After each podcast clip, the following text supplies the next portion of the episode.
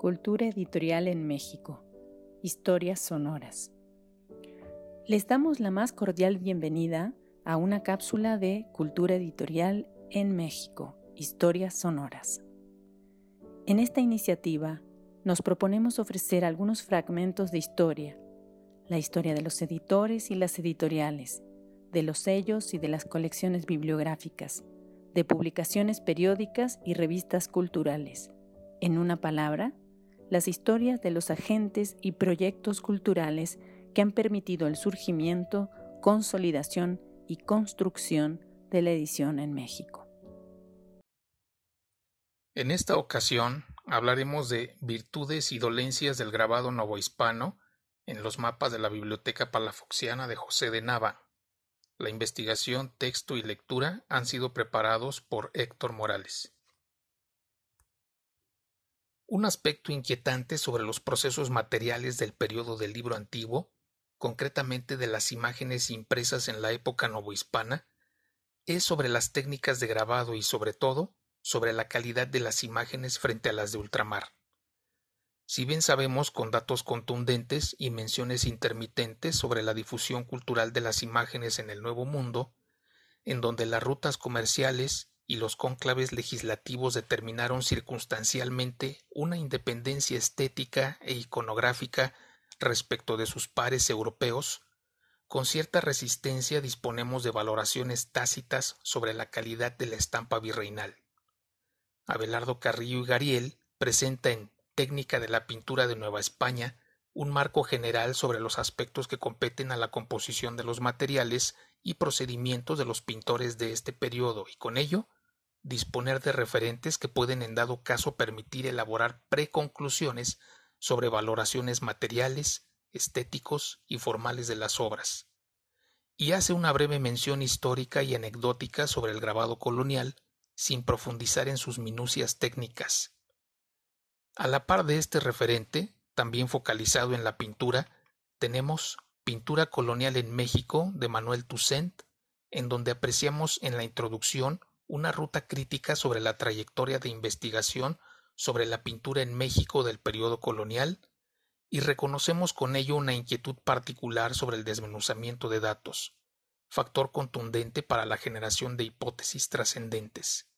Tenemos así una parte crítica y una parte denotativa. En la estampa, los datos a manera de registro en libros o tratados sobre esta valoración comparativa son escasos también.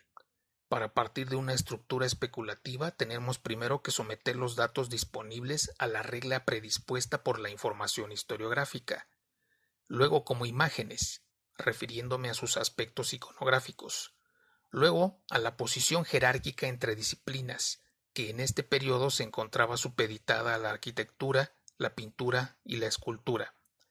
Aquí habría que abrir un apartado para el dibujo, disciplina que atañe a todas estas y que no como fin, sino como fundamento, soportaba siempre un nivel de exigencia en la labor de arquitectos, pintores y grabadores. Y por último, a los vehículos de difusión y de tránsito en que se desenvolvía el grabado, el libro y las estampas sueltas. Destaca en este punto el tan mencionado grabado de traducción, que reproducía imágenes de pinturas murales y de caballete, esculturas, elementos de decoración arquitectónica que también fungieron como ornamentos tipográficos en los libros, y por supuesto otros grabados. Tenemos datos precisos a este respecto en El libro flamenco para lectores novohispanos, una historia internacional de comercio y consumo libresco de César Manrique Figueroa. No podemos ignorar libros y grabados del Fondo de Origen de la Biblioteca Nacional de Eduardo Báez Macías, grabados y grabadores en la Nueva España de Manuel Romero de Terreros, así como los tratados y compendios históricos de Abraham Voss, Paul Westein y el catálogo de imprentas, ediciones y grabados de México Barroco de la Pinacoteca Virreinal.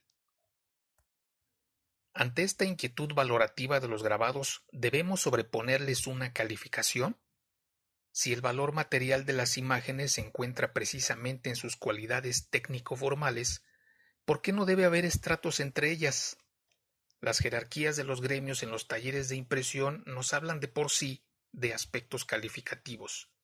Los aprendices, oficiales y maestros fueron cargos jerárquicos y para acceder a ellos debían tener exámenes para valorar sus virtudes productivas. Entre estas, saber dibujar, conocimientos elementales de geometría y de técnicas. La herencia de los talleres de impresión, usualmente familiares, son también filtros selectivos. Las estampas antiguas, al margen de su importancia iconográfica y la motorización inherente en datos históricos y circunstanciales, dispone de elementos técnicos y estéticos bien definidos que no es posible soslayar. Un aspecto complementario a este ejercicio tiene que ver, por supuesto, con los cánones representativos y legislativos de las imágenes, en donde los gremios novohispanos y las ordenanzas limitaban cierta libertad de ejecución de los grabadores e impresores. Pero las cualidades a las que me refiero, estas que merecen un calificativo, ya sea por comparación entre los grabadores de Europa y los novohispanos, o entre los mismos de estas tierras, tienen que ver con sus virtudes manuales y, pese a las limitaciones, dejan entrever muy bien las distinciones. La intuición y el gusto por ciertas imágenes ayuda a identificar distinciones entre las obras pero un conocimiento básico de las técnicas de impresión y de las formalidades de construcción de las imágenes definen el juicio. El trasfondo formal de las estampas tiene que ver con los aspectos dibujísticos y compositivos, línea, contraste, proporción, perspectiva y distribución de elementos en el espacio. Tenemos que tener presente también la trayectoria historiográfica de las estampas, los recursos materiales propios de Nueva España y los insumos traídos desde Europa, con los que la materialidad de las obras se consumaba. Pero tomemos también los referentes originales, estas estampas sueltas y estos libros que transitaban las aguas del océano y que llevaban consigo modos de ver y de hacer los grabados.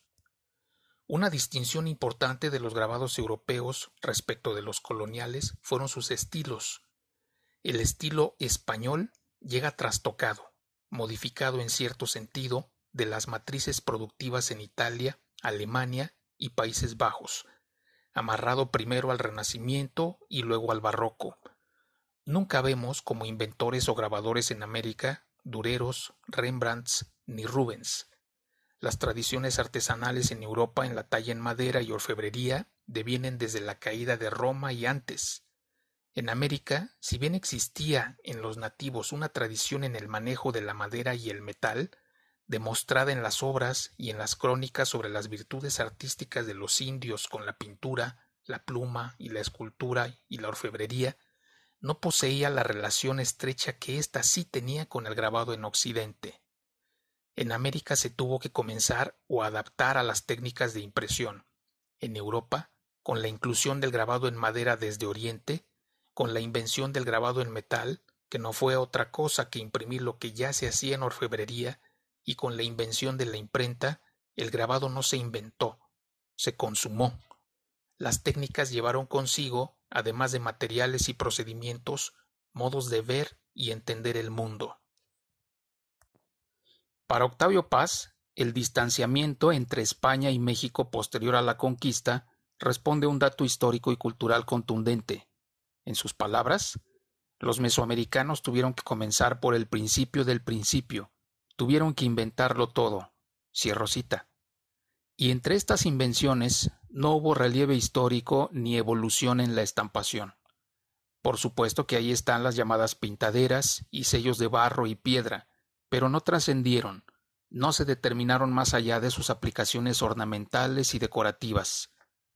La imprenta y el grabado, por el contrario, enaltecieron Occidente y reafirmaron el papel hereditario del texto y de las imágenes a través del libro.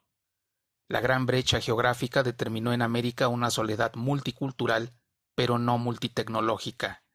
En Europa, por el contrario, la multiculturalidad estaba respaldada por varias geografías, las del Mediterráneo, área común a las culturas del norte de África, Anatolia y Grecia, las culturas germanas del centro y norte de Europa, y por Oriente, con las culturas de la India, China y Japón. Los grabadores novohispanos tuvieron así que hacerse a sí mismos.